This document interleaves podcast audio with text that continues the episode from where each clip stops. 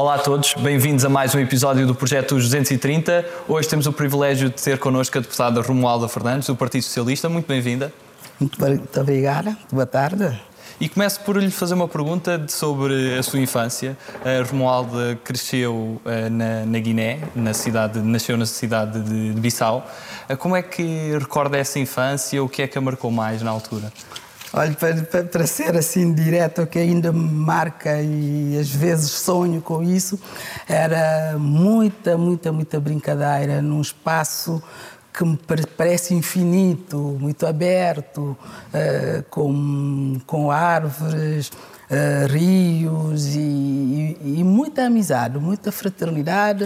Uh, parecíamos que os nossos pais, eh, sim, eram, nós sabíamos quem eram, mas praticamente toda, toda a família, toda a vizinhança tínhamos como, como tios e tias e as nossas e amigas eram todos primos e primas e até hoje tenho relações de, de, de, de familiar, de familiaridade com, com os tios, primos e tudo que resultou exatamente deste convívio, deste convívio de, de vizinhança amiga e de recordo muito, é isto que me recordo mais.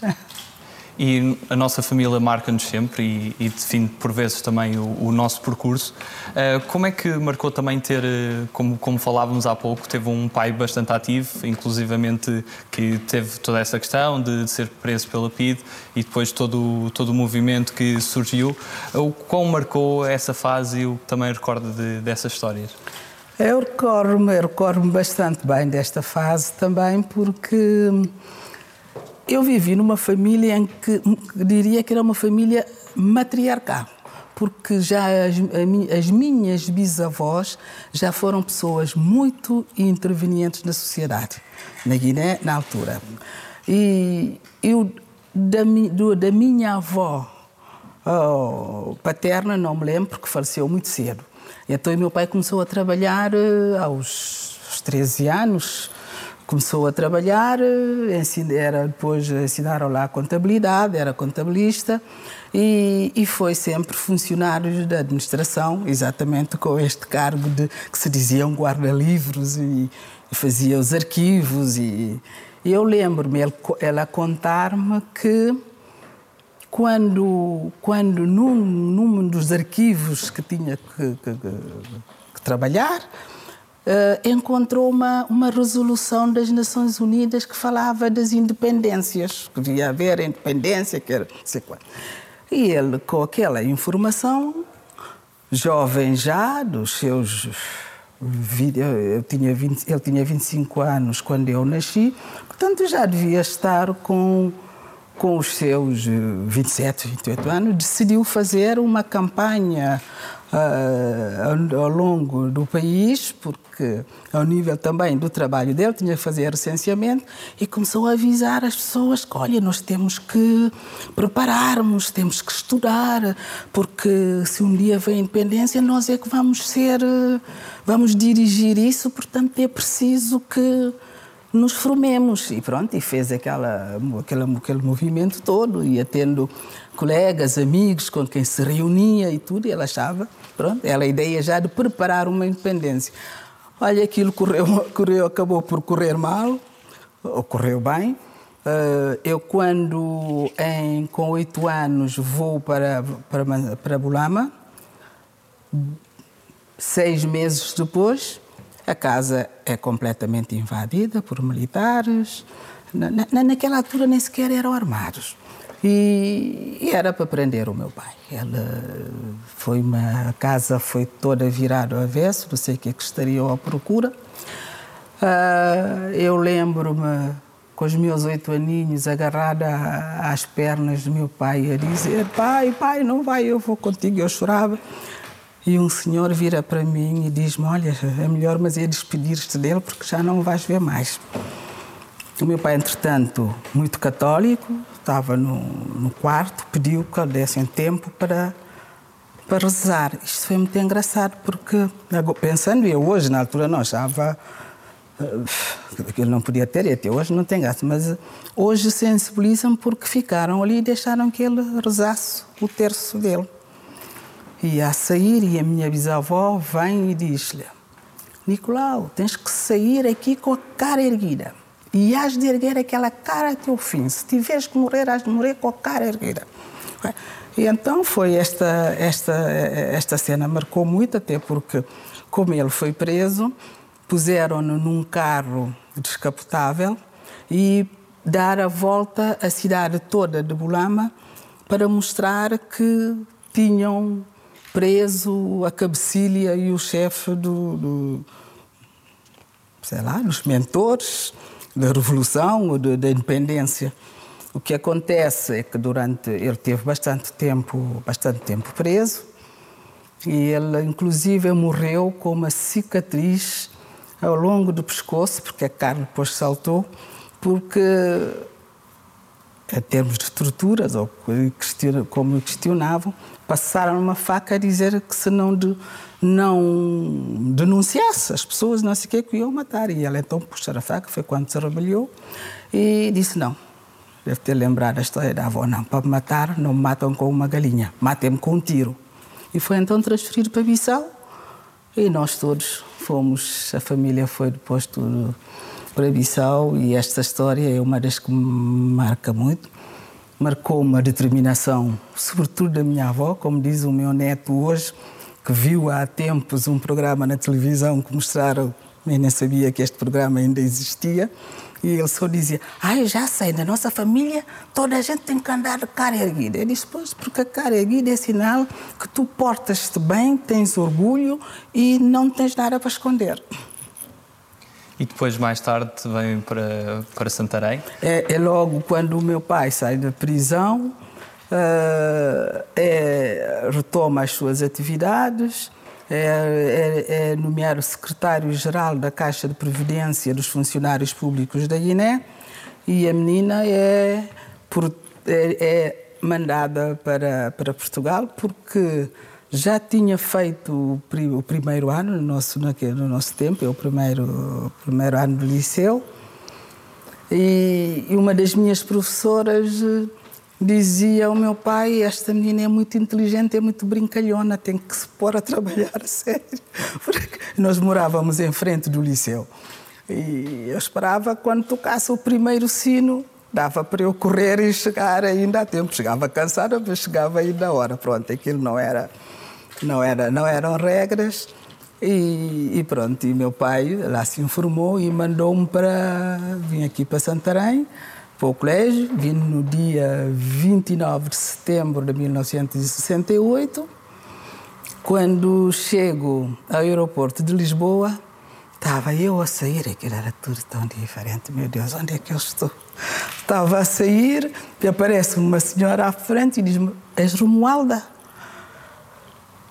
Sim, sou Romualda, porque pronto, então venha comigo. Ele disse porquê? E ele depois mostrou uma fotografia, eram umas irmãs do colégio que iam buscar as meninas da Guiné que tinham chegado. Nesse voo viemos vários e foi então do, do aeroporto de Lisboa, levaram para o Largo São Mamede, em Lisboa, que é a casa mãe das, das irmãs servas da Nossa Senhora de Fátima e de lá segui para, para Santarém, para o Colégio Andaluz, em Santarém, onde vivi os 5, 6 anos e até completar o, o, quinto ano dos liceus, na altura. E depois o décimo, o, o sexto e sétimo ano, o décimo corresponde ao décimo segundo, primeiro e segundo agora, fiz no, já no liceu Maria Amália em Santarém estava exatamente no sétimo ano quando se deu o 25 de Abril, que é um episódio também muito engraçado. Sim, quando, quando, se deu o 25 de Abril, nós tínhamos um teste de português à primeira hora, nesse dia. E eu, mais uma colega, eu era subchefe de turma, subchefe.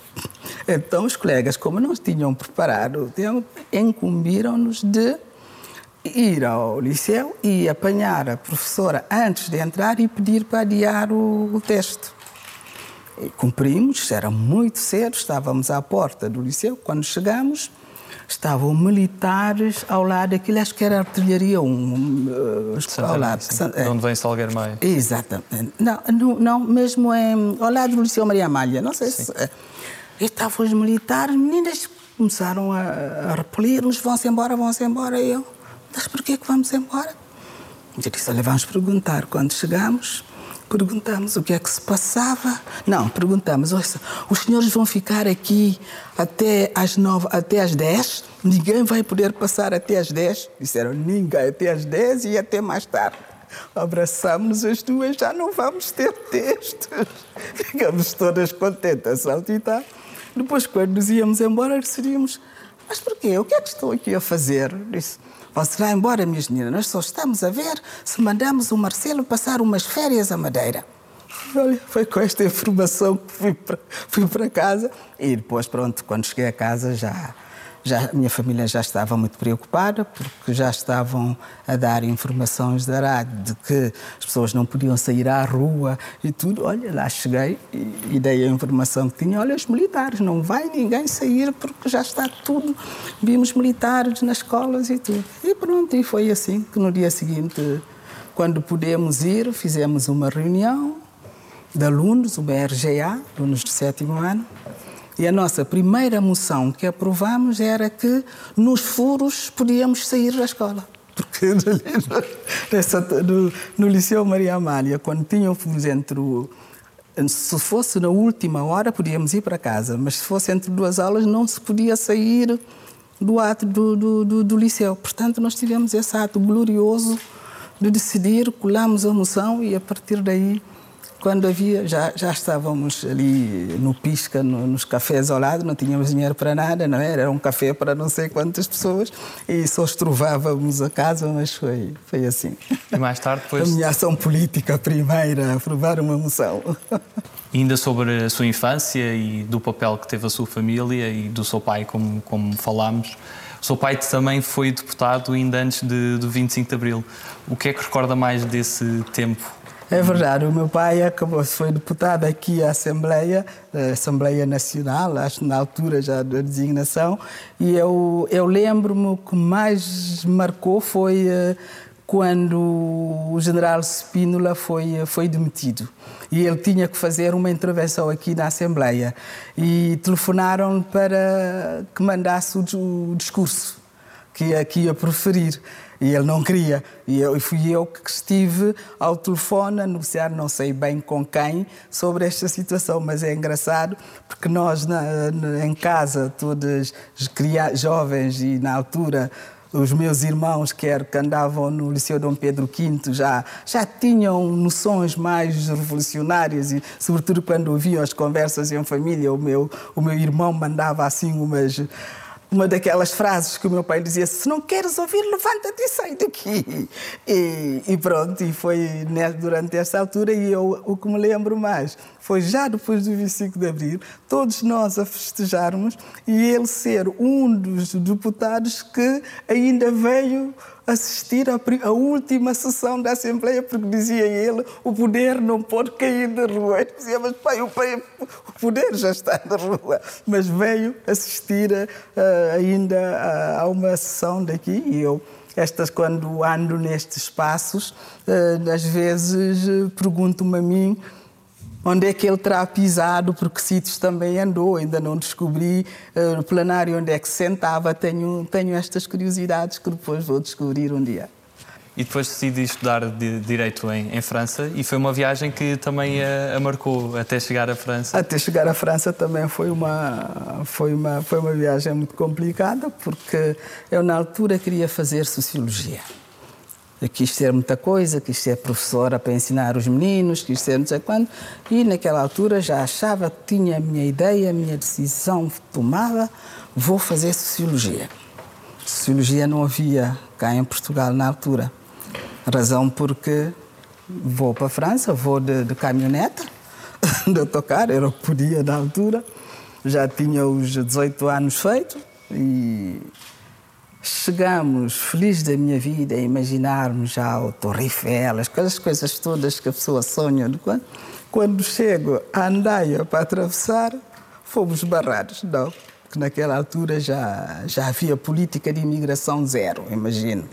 Em 70, 75 já era coisa, a maior parte das pessoas ia por vias muito ilegais. E eu, quando me dizem não posso entrar, mas não posso porquê? Era eu e mais pessoas que vinham, sobretudo as pessoas africanas que tinham vindo de Angola e sobretudo de Angola. Eu lembro-me da família, eram, eram angolanas. Não, não, os senhores não podem ir porque já não são portugueses. Mas como é que já não são os portugueses? Porque o, o meu passaporte é, não é válido, é falsificado. Não, não, o passaporte é bom, mas você que já. Eu disse, não, mas não é você que, que, que, que decide dos, uh, do, dos documentos portugueses. Ah, olha, a verdade é que não deu para nos percebermos muito. O meu francês era.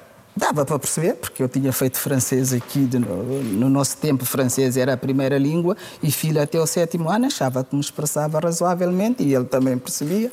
Mas a verdade é que não nos deixou entrar, e as as pessoas que me acompanhavam voltaram, voltaram para, para Lisboa e eu decididamente disse, não, não volto não. E perguntei onde é que havia um consulado de Portugal mais próximo, disseram que era em São Sebastião e eu lá vou. Bati a porta, apanhei táxi, cheguei. Estava cansada e estava também assustada, porque estava num país estranho, não conhecia, estava ali, e depois o que é que me ia acontecer? Tomei aquela decisão, mas não foi uma decisão isenta de, de, de, de receio. Havia uma determinação, não sabia o que é que me podia acontecer depois uh, naquele sítio. De maneira que quando entro uh, no, no edifício do consulado, respiro fundo e digo, ai, finalmente estou em casa. As pessoas ainda olharam para mim, mas o que é que se passa? E eu contei a história, olha, eu estou a seguir para a França. Eu até tenho lá os meus pais, tenho pessoas para me irem receber. E não percebo porque é que não me deixam passar, porque dizem que já não, já não sou portuguesa. E isto é que eu não admito. Eu podia me ter invocado qualquer outro motivo, mas essa não admito. E eu quero que esta questão seja, seja resolvida.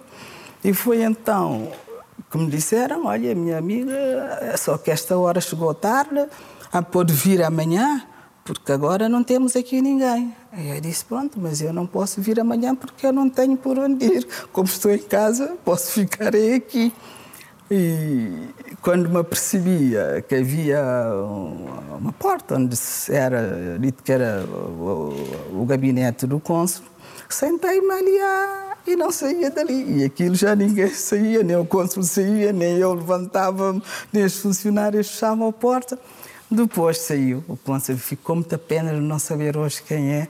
Se calhar pesquisando descubro, porque sei que quando lhe expliquei o que é que estava a passar, providenciou o sítio onde eu fiquei, onde eu passei a noite, no dia seguinte, voltei ao consulado e mandaram-me acompanhar até a, a, fronteira da Andaia e foi assim que eu apanhei depois o comboio e persegui até o Gare d'Austerlitz em Paris, toda vitoriosa. Foi ali que eu também comecei a sedimentar de que efetivamente as coisas não são fáceis, a vida não é fácil, mas temos que lutar. Temos que lutar para, para o que é justo, sobretudo que seja justo pela justiça. E foi então que depois ali em França, em vez de, de sociologia, já fui fazendo direito.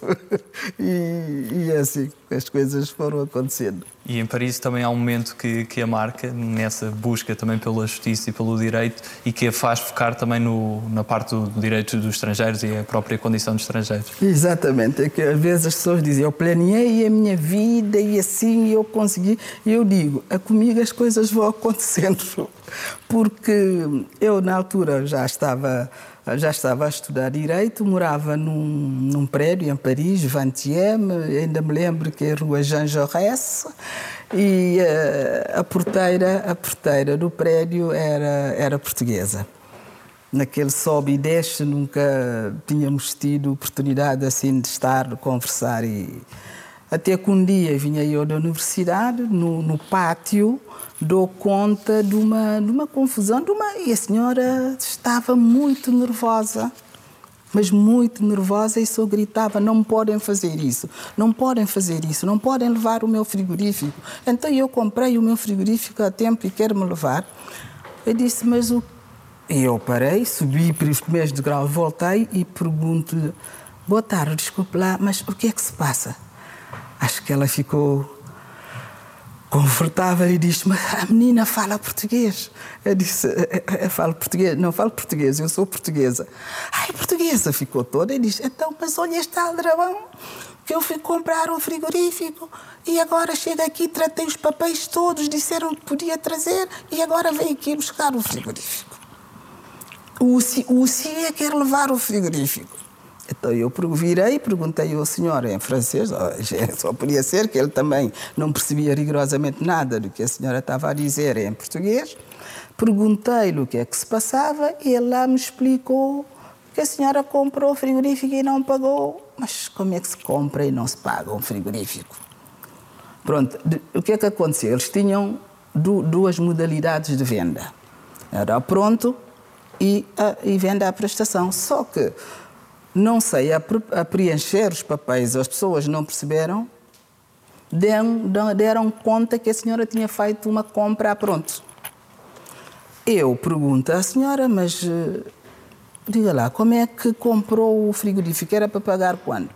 O frigorífico é para pagar a prestação, para pagar todos os meses, eu nem disse prestação, e todos os meses ia pagar X. Eu disse, ah, foi. E então, mas como é que explicou ali na compra que queria pagar a, a prestação. Diz, menina, eu disse-lhes, je veux pas payer comme ça. Je veux payer comme ça, comme ça, comme ça. Portanto, cada vez só pouco. E depois, claro, aquilo foi fácil. Perguntei ao senhor se faziam compra a prestação. Disse que sim, que faziam. E, e, pronto, rasgaram o contrato que tinha, voltaram a fazer o outro. A senhora trabalhava, tinha as condições e reunia todos os requisitos para poder fazer essa compra, uh, essa compra pagando mensalmente. Eu, a partir dali, a senhora, coitada, todas as dificuldades, havia muitas, dificuldades da imigração era, eram enormes, uh, portanto, todas as dificuldades conhecia de amigos, familiares, iam-me bater a porta. Algumas eu ia perguntando, não sabia também, pronto, estava a fazer aquele dedo, mas o direito à condição de estrangeiro era uma coisa muito específica, que nem sequer era dada já no, no currículo normal. Então, quando soube que Panteão tinha aberto uma, uma pós-graduação nessa área, até foi uma amiga que, que me informou, eu disse, nem mais cedo, nem mais tarde. Agora vou ser uh, perita disso, vou poder ajudar, imagino. Vou poder ajudar melhor sabendo uh, e batendo por estas coisas, não é? Porque a imigração, uh, as pessoas não falando a língua, não conhecendo os seus direitos, acabam muitas vezes por se ver, ser apanhado em, em situações muito complexas que derivam exatamente deste, deste desconhecimento. E, e, pronto, e foi assim que acabei, fiz aquela pós-graduação, Direito, Condição de Estrangeiro, Direito de Nacionalidade, aplicada à Economia e a Direito Humanitário. Ainda me lembro quando vi Direito Humanitário, eu, na minha cabeça, achei logo Direitos Humanos. E depois, quando fui ver a direito da guerra, eu fui dar o direito da guerra e gostei muito. Sobretudo os dois protocolos adicionais que tinham a ver com as guerras de libertação, gostei muito de, também de ter feito. E foi, eh, foi também esse, este episódio que, que me passou, que me fez ir para tirar essa especialidade. Eu ainda, quando acabei o meu curso em França, que volto para Portugal, faço a magistratura com, com para poder ir à Guiné dar o meu contributo, porque naquela altura havia muitos cooperantes, aliás, a Guiné no início recebia muitos cooperantes portugueses para assegurar coisas, e eu, sendo nacional, tendo coisa, também tenho que ir dar o meu contributo. Fiz o SEJ, foi o segundo curso especial da administratura judicial, Fiz depois uh, todo o meu estágio aqui no, nos tribunais, aqui, o tempo que quis, como, uh, e tive muito bons uh, juízes formadores e, fiz muito bons julgamentos. E, quando, e regresso então para a Guiné para, e acabei por se ficar como magistratura judicial, que era muito para mulher, então vai para a magistratura do Ministério Público. E eu, como estava na vara crime, eh, aqui o, já a instrução eh, já era feita também por juiz de instrução e eu tinha toda essa formação e foi quando fiz também, tive esse tempo a, a trabalhar na Guiné, até que um episódio também muito triste me fez outra vez bater com as portas e voltar, definitivamente. Porque, entretanto, um grupo de pessoas, eh, inclusive o, o ministro com quem eu trabalhava, o ministro da Justiça, foram condenados de tentativa de golpe de Estado, um julgamento enorme que envolveu um aparato enorme e eu, na minha qualidade de, porque portanto já tinha sido promovida a Procuradora-Geral Adjunta, nessa qualidade, ainda consegui com que a Amnistia Internacional fosse a Guiné, para poder, porque tinha muito receio, eu sabia, conhecia o terreno, a Amnistia foi, só que eu não pude acompanhar a, a, as visitas. O julgamento pareceu-nos ter corrido normalmente, houve as audições normais, as pessoas foram ouvidas e as testemunhas, só a verdade é que a sentença depois foi condenação à pena de morte. Doze pessoas, seis entre elas foram fuziladas. Não é com esta lei, nem é nisto que eu acredito, eu acredito na justiça. Falei inclusive com o presidente da República de então, que era o Nino Vieira, despedi-me, eu disse, pronto, eu vou, eu vim para, para servir, não devo rigorosamente nada, porque as pessoas, muita gente foi estudar com bolsas de estudos da Guiné, eu não, a minha formação pagou-me o meu pai quando pôde, quando não pôde eu em França trabalhei, estudei e vim cá para contribuir, mas esta ainda não é a minha hora de de trabalhar para, para este país. Vim-me embora. Só que seria ridículo que viesse depois, ficasse sossegada e arranjássemos ali um trabalho para continuar a, a minha vida normal. Decidimos então formar um partido político para lutar para a democracia da Guiné-Bissau. E foi aqui um caso inédito, éramos todos jovens, jovens diziam, como eles diziam, intelectuais, Fizemos aqui o, o anúncio público do partido, uma reunião, uma conferência de imprensa com a cara, porque muita queriam que fizéssemos uma luta clandestina e isto. Não. Isto é uma coisa que é muito séria. A estratégia há de ser a denúncia sistemática da violação dos direitos humanos, por isso temos que dar a cara. Na altura, o presidente desse era foi o, o, meu marido, o presidente. Fizemos a tal o anúncio público do, do aqui em Portugal, criámos o movimento a resistência da Guiné-Bissau. Recebemos muito tive muito, muito, muito apoio, muito apoio da, da, da classe política portuguesa, de, de, de, de, uma da ponta a outra. Sobretudo, eu, da minha parte, tive mais apoio da parte do Partido Socialista. Mas eh, eu lembro-me que quando houve o episódio de uma. De, no início não subestimaram-nos. Acho que numa reunião do conselho lá do comitê disseram ah, isto só é um grupo de intelectuais que decidiu agora isso não vai dar em nada.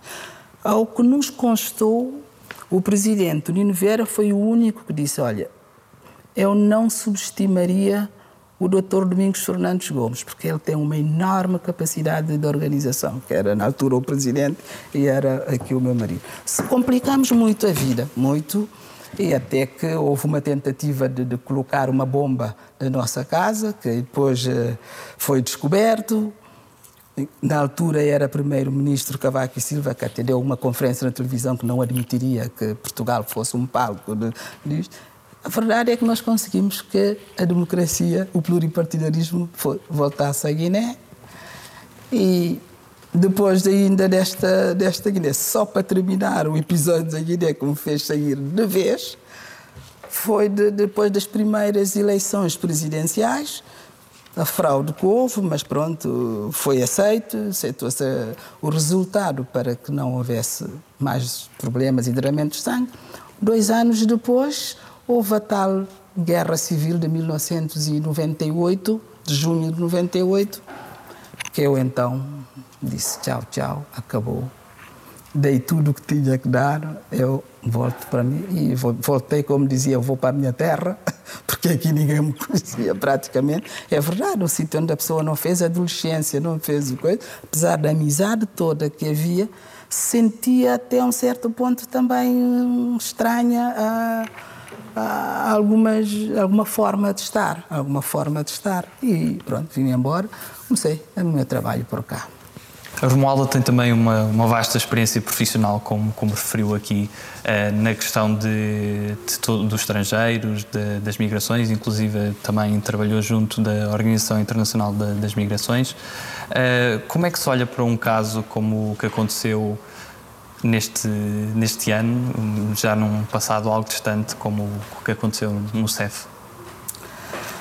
O que aconteceu no CEF, para dizer claramente, é algo que nos, que nos envergonha, que nos entristece, mas que nos indigna porque foi um crime hediondo, um crime praticado por quem tinha o direito e o dever de cuidar, de cuidar do, porque os cidadãos estrangeiros que entram em Portugal, estando embora no, na área uh, internacional, tem os mesmos direitos de ser respeitado na sua dignidade e isto resulta da nossa lei, da lei de, de, de, de imigração. O centro, o centro de instalação temporária, aquele espaço equiparado, tem, foi criado exatamente com o objetivo de que se criem condições de cidadãos estrangeiros que, que, que, que cheguem a Portugal e que não reúnam condições para entrar, enquanto não são, uh, enquanto não, não, não, regressa ao seu país de origem, que, seja, que fique nesse espaço onde é tratado com maior dignidade. Quando a lei de, do estrangeiro foi feita em 2017, foi alterada, a lei 244, que é de 98, foi alterada em 2007, eu, na altura, era adjunta do secretário de Estado da Administração Interna, uh, Dr. José Magalhães, o deputado José Magalhães, que tinha a tutela do CEF.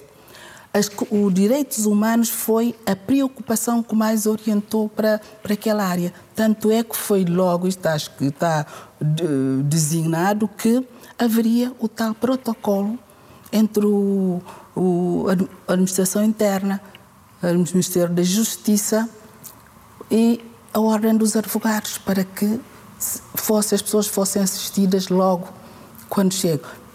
Eu conheço, posso dizer que conheço razoavelmente o CEF, devidamente a, a, a, toda esta atividade que eu comecei a trabalhar nesta área de imigração desde os anos 90, que foi quando criado o primeiro alto comissário o, o Alto Comissário para a Imigração, para a Integração de Imigração e Minorias Étnicas. Eu fui assessora jurídica do primeiro Alto Comissário e eu nessa altura já tinha contactos com o CEF na área da regularização de imigrantes e eu conheci muito boa gente no CEF, muita gente que, que, que, com noção exata daquilo que, que, tem que ser o seu papel, o seu trabalho e a sua missão.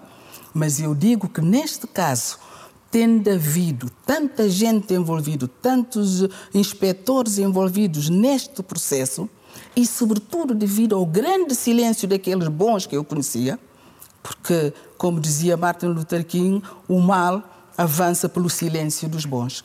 E isto não pode passar incólume e é preciso que se faça uma, uma revisão, uma revolução mesmo radical naquilo que é a gestão dos centros de instalação de, de, de, de cidadãos estrangeiros, ou porque receberam ordem de expulsão judicial, ordem de expulsão administrativa, ou porque não reuniram condições para entrar, possam ser tratados em condições de dignidade, até para honrar aquilo que é o o espírito, aquilo que é filosofia, aquilo que é a política que Portugal tem procurado desenvolver a nível de, de, do acolhimento e da integração, quer de imigrantes e dos refugiados. E em Portugal, nós conhecemos, tem sido muito uh, louvado e aplaudido pelas suas próprias políticas. Basta ver as recentes medidas que foram tomadas uh, quando decidiu a, a pandemia para resolver a questão de todos os cidadãos que andavam indocumentados, que tinham pedido uh, autorização de residência, que ainda não tinha sido concedida, aquela regularização extraordinária, foi para permitir que as pessoas pudessem usufruir dos seus direitos, uh, direitos humanos de ter direito à saúde, ter direito aos apoios que aí vem, porque uh, se a crise atingiu muita gente, atingiu particularmente os imigrantes. E esta situação que aconteceu este crime é horrendo, este coisa. Temos todos que nos penitenciarmos por isso, porque envergonha-nos a todos e é preciso que o país faça tudo, mas tudo mesmo, como eu costumo dizer, para seguir a tal curva de perseverança, de perseverar no, no, nos seus princípios, nos seus valores, de receber os imigrantes com dignidade.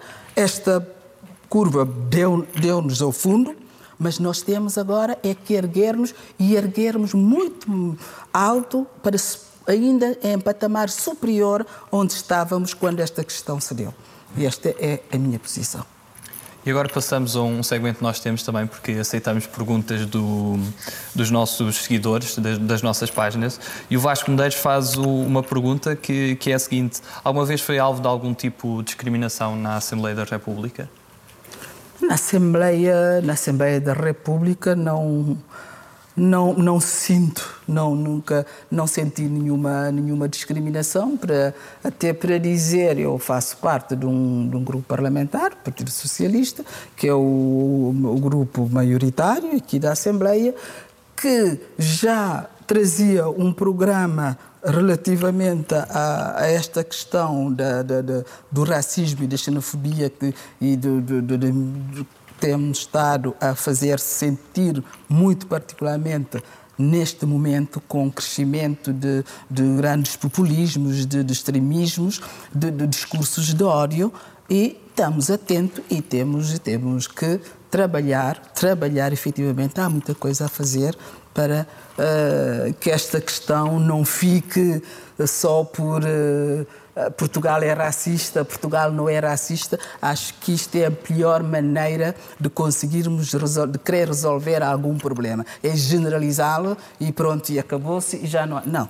Nós temos que ir aos sítios, à raiz dos problemas e trabalhá-las para sermos efetivamente o país que gostamos de ser num país não racista. Temos de trabalhar para isso e muito. Agora passamos por um conjunto de perguntas mais, mais dinâmicas, de resposta mais direta, que é a segunda parte da, da nossa entrevista. E a primeira pergunta que, que lhe faço é quem é que foi, na sua opinião, o melhor Presidente da República que Portugal já teve? Ah, eu vou dizer Mário Soares logo, não é? Não nem penso duas vezes. E, Essa é fácil. E tendo também essa ligação à magistratura, seja judicial, também do Ministério Público, qual foi a decisão mais difícil que tomou na sua vida? A decisão mais difícil que eu tomei na minha vida foi uh, um processo, isto até foi da Guiné, um processo que envolveu vários quadros da Guiné, praticamente meus colegas, devido a um processo de adjudicação internacional de, de, um concurso internacional que houve. Houve depois um projeto foi adjudicado a, a empresas que não reuniam as condições para, para o fazer. Que, que, no fundo, que apresentavam, as propostas que apresentavam uh, eram lesivas para o interesse para o interesse do país comparando havia propostas em muito melhores condições, quer de, em termos de valores, de preços, condições de pagamento e tudo, mas houve esta questão que depois tive, tive, tive que investigar, tive que Uh, levar o processo até o termo e foi um processo que envolveu muitos dos meus colegas, mas grandes amigos, grandes amigos mesmo, e, e nós tivemos para esclarecer a tal situação, porque ele está aquilo era um processo que começou como um processo político, porque queria-se atingir uma pessoa. E eu, a partir do momento que me percebi, que, que estudei o processo e vi que aquilo foi uma decisão coletiva, não podia, uh, senão, uh, promover uh, constituí-los todos arguidos e, e, fazer a promoção do projeto que, do, daquele processo que do, o juiz depois não, as, não, não reuniu provas uh, que permitisse depois a, a, a condenação, mas fez um trabalho exemplar e, e o país entendeu que que se ia mexer muito em questões de corrupção. Aliás, a maior parte dos processos que tive eram delitos económicos e foram todos até ao fim. Agora passamos por uma parte de, de escolhas e a primeira escolha que proponho é entre humildade e ambição. Eu diria humildade, porque nem sequer é antagónico. Não, não acho que havia antagonismo entre uma pessoa ser humilde e ao mesmo tempo ter alguma ambição para algo. Humildade. Cães ou gatos? Cães. Poder judicial ou legislativo? Judicial. Sagres ou Superboc? Superboc. Barack Obama ou Hillary Clinton? Barack Obama. Queen ou ABBA? ABBA. Firmeza ou adaptabilidade?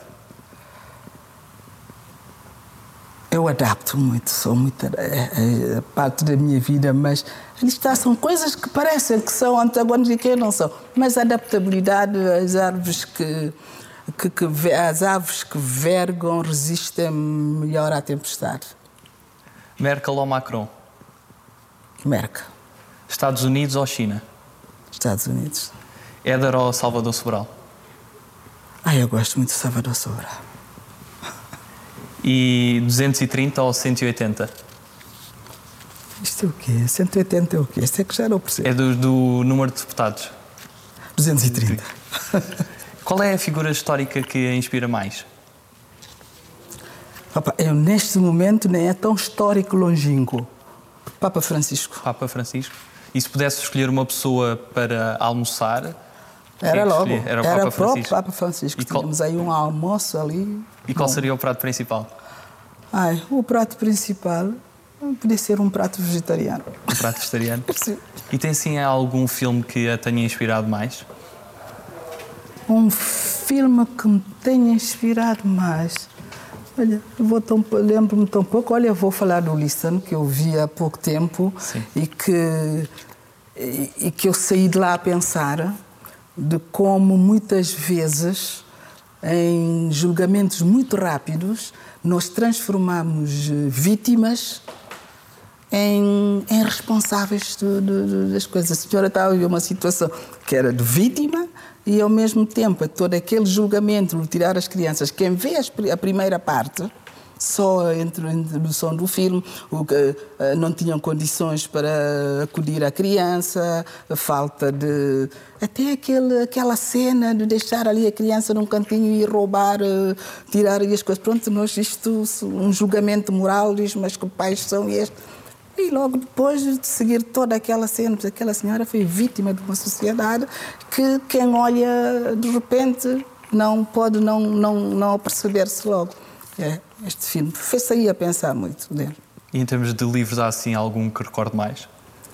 Olha, neste momento estou a, o que eu reco- recordo assim logo rapidamente eu, é um, mas que já li há muitos anos, que é Jennifer, O Furor des Anjos. Era, é um livro interessantíssimo que conta a história, acho que até eu segui depois a magistratura por isso, de uma jovem eh, nova-iorquina, filha também de um, de um advogado, que queria ser, eh, o attorney, queria ser, pronto, procurador da República, vai e passa o concurso e ali apanhada numa teia de máfia, depois a história leva-nos depois a concluir até o, o tentáculo que havia desta máfia, os sítios onde podiam chegar inacreditáveis, inacreditáveis mesmo. E este filme, cada vez que, eh, cada vez que me lembro deste livro, eu digo, bom, uau, isto ainda marcou um bocadinho o meu trajeto. A luta pela justiça. Aquela senhora enfrentou a máfia, estou sozinha. Só quando tiraram o filho é que estremeceu um bocado, mas foi uma luta de uma contra todos, mas uma, do, do crime organizado. E em termos musicais, há assim uma banda ou cantor favorito? Olha, eu, eu gosto muito de Cesário Évora. Às vezes, quando estou ali, coisa, ponho aquela música de fundo. Traz a saudade. Tá, a hora. E, e em termos de, daquele país que nunca visitou e gostaria de visitar? Qual é país que, que, nunca visitei. Gostaria de visitar Quénia. Quénia. E em termos de palavras soltas, escolhi um conjunto de palavras e peço que, que, me diga o que vem à cabeça quando diga estas palavras. A primeira que escolhi é, são duas palavras, neste caso, violência doméstica. Vi, violência doméstica. Violência doméstica inaceitável. Patriotismo. Amor profundo. Nacionalismo. Nunca exacerbar. Migrantes. A onda do. Uh, é, sinal dos tempos. Valores. Co, uh, como é que eu ia dizer? São as nossas. Uh, ah, e agora como é que diz os coisas que eu estou a dizer? Estacas, pronto, são os nossos vetores principais, pronto. Trave, a trave, mestre. Era trave, mestre que não me saía, pronto. Nossos trave. Magistratura. Justiça. Futuro. Futuro. Futuro nas nossas mãos. Tem planos para um pós-vida política? Pós-vida política. Se gostaria de trabalhar uh, na gestão de conflitos. E o que é que acha que falta mais para promover mais interesse à sociedade pela política e ligar mais os representantes do, dos cidadãos que os elegeram? É, conhecer, as pessoas conhecerem o que as pessoas fazem, porque acho que nós, uh, a população conhece às vezes pouco do que efetivamente os deputados fazem. Passam a vida, acham que uh, o trabalho dos deputados resume-se ao plenário, que é onde se vê mais aquela arena e aquelas lutas. Não, os deputados têm trabalhos enormes que fazem, não só a nível das, das respectivas comissões, o contacto permanente com a população, com a realidade que, das pessoas e que têm que encontrar enquadramento uh, a nível legislativo, uh, ou propondo ao governo, tomando a iniciativa legislativa, ouvindo as pessoas, as trabalho de proximidade, mas sobretudo, sobretudo há um trabalho enorme que é feito a nível da fiscalização, a nível da comissão, que não que não passa, que as pessoas não vêm. Talvez que eu diria a culpa dos deputados, nós conhecemos mais o, realmente seguimos mais o, a questão do plenário. Mas também este trabalho de conhecer pessoas que estão, não, a pessoa eh, está aí, é o meu amigo, eu conheço, é uma boa pessoa.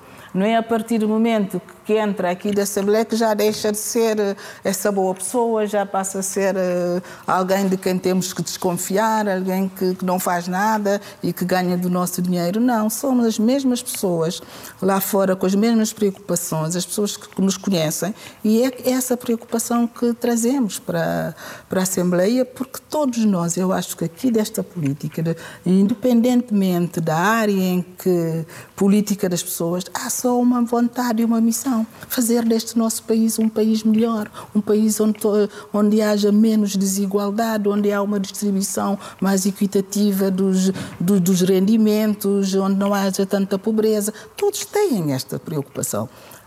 Há propostas diferentes para lá chegar, caminhos diferentes para lá chegar, mas a nossa vontade principal é esta, não pode ser outra. E se pudesse resumir Portugal numa palavra, qual era a palavra que escolhia? Resumir? Portugal numa palavra.